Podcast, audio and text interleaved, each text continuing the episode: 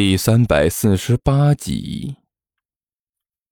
你们厉害了啊！连胖爷我都敢打。甘球一边凶狠地抡着拳头，一边骂道：“你们不是说我得罪人了吗？不是想要给我一个教训吗？那你这货倒是起来呀，再来呀！刚才打我不是打的挺痛快的吗？”就连甘球自己都没有发现，他的一双眼睛已经有些微微发红，看起来异常的狰狞恐怖。在干球身后的那个混混慌了，彻底的慌了。他拼了命的对着干球拳打脚踢，但是明明每一下都打到了干球身上，可看干球的模样，就好像丝毫感觉不到一样。看着自己倒在地上大声惨叫的黄毛大哥，哎，这个混混心跳的厉害呀！这个胖子邪门啊，实在是太邪门了！就这么打，竟然没有一点事情。现在他专心致志地打着黄毛，但是如果等到他把黄毛收拾了呢？而且看他现在这个样子，很显然呐，马上就要把黄毛收拾了。渐渐的，这个混混觉得腿发软，手发颤，心里也是扑通扑通跳的厉害。说到底，他们不过就是一些混混而已，欺负一下弱小倒是可以，但是真要是遇到硬茬子，哎，他们还是没有什么胆量招惹。尤其是以甘球现在这架势来看啊。这货就是一个硬茬子，而且是货真价实的硬茬子。终于，这个混混忍不住心中的恐惧，大叫了一声，转身就跑。他也不知道该跑到什么地方，就是本能的想要离干球越远越好。不知道为什么，他觉得干球的身上啊，似乎有一种让人无比畏惧的恐怖震慑力，让他忍不住想要从干球的身边逃走。幸好甘球的注意力全部都集中在黄毛身上，一边呢对着黄毛没头没脑的乱打，一边在不停的骂骂咧咧，丝毫没有注意到他跑了。眼看着自己距离甘球越来越远，混混心里头啊一个劲儿的庆幸。这个时候，什么兄弟义气啊都是扯淡，跑了再说。可是呢，就在这个时候，他突然觉得眼前的景色一变，刚才还是一条幽深僻静的小巷。转眼之间，竟然变了一个模样。他这一步迈出，就好像是跨进了另外一个世界一样。在这个混混面前，刚才的幽静小巷不见了，取而代之的是一座用巨石铺成的道路。天上的太阳也没有了，周围照明的是几只镶嵌在墙壁上的油灯。油灯那儿有限的照明，让这里显得更加幽暗神秘，让人有一种毛骨悚然的古怪感觉。在油灯照耀的墙壁上，则是一个个古怪的图形，有的是鸟首人身的怪人，有的是犬首人身的怪人，在图案中间还夹杂着各种各样奇怪的符号。这。这这是什么情况？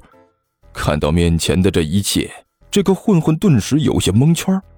他眨了眨眼睛，左右看了看，还有点搞不清状况。终于，这混混伸出手来，在自己的脸上使劲掐了一下。他顿时痛叫了一声，脸上疼得厉害。自己看到的这些东西显然不是做梦，他还有点不死心。他伸出手来摸了摸身边的墙壁。粗糙厚重，的确是石头，没错。又伸手去摸了一下墙壁上的油灯，顿时被烫得一缩手。很显然，这些油灯也是真的。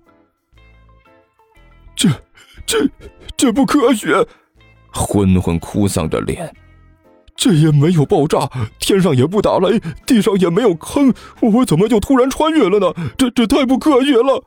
他猛地转过身来，想要向回跑，哪知道一回头才发现自己身后竟然已经没有路了。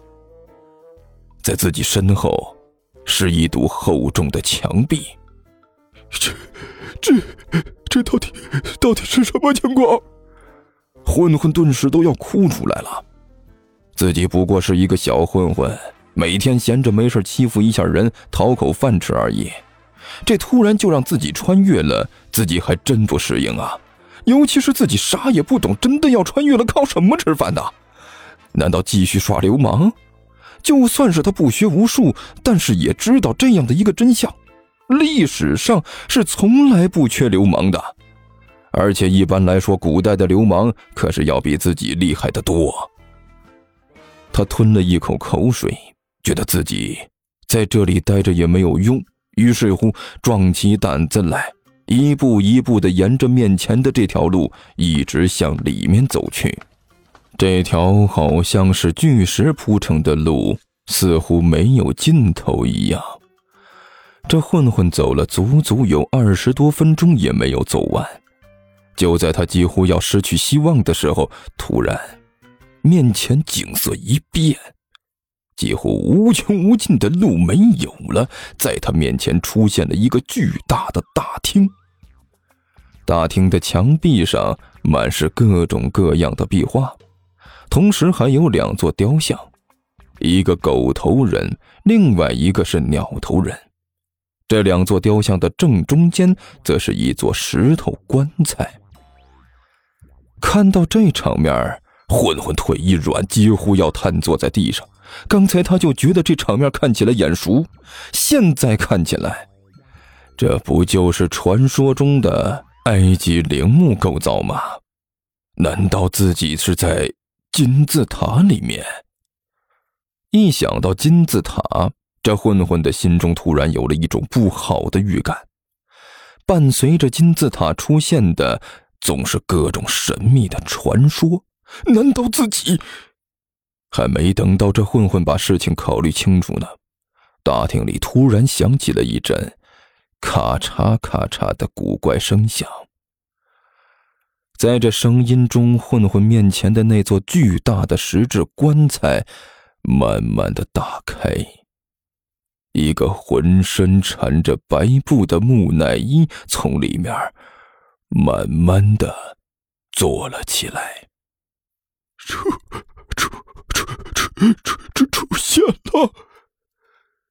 看到出现在自己面前的木乃伊，那混混的两条腿抖得都要站不稳了。木木木木乃伊，果然是木乃伊，竟竟然还是活活的。就在这时，大厅里响起了古怪沙哑的声音，那木乃伊竟然开口说话了：“是谁？是谁在打扰我永远的沉睡？”木乃伊问道：“难道你也是窥视法老的财宝吗？”不不不不是，那混混哭丧着脸连连摇头，他也彻底的被面前的场面吓坏了。你你别误别别别误会，我我我是稀里糊涂的就跑到这里来了，我完全不知道这这里边有什么！您您您您千万别别别误会，别别误会，我我这就走，这就走，来不及了，罪人！木乃伊的声音再次响起。你打扰了我的沉睡，你就必须付出代价。你将会被我留在这里，你的皮肉和鲜血将会成为我宠物的口粮，你将会成为警示后人的白骨。受死吧，万恶的罪人！在木乃伊说话的时候，大厅里慢慢的开始响起一阵沙沙的怪响，紧接着。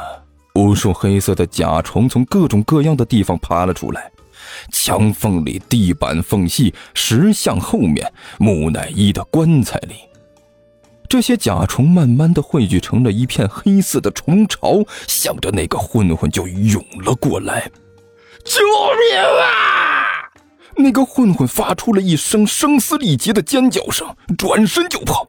在他身后，密密麻麻的黑色虫巢尾随而去，场面极其恐怖。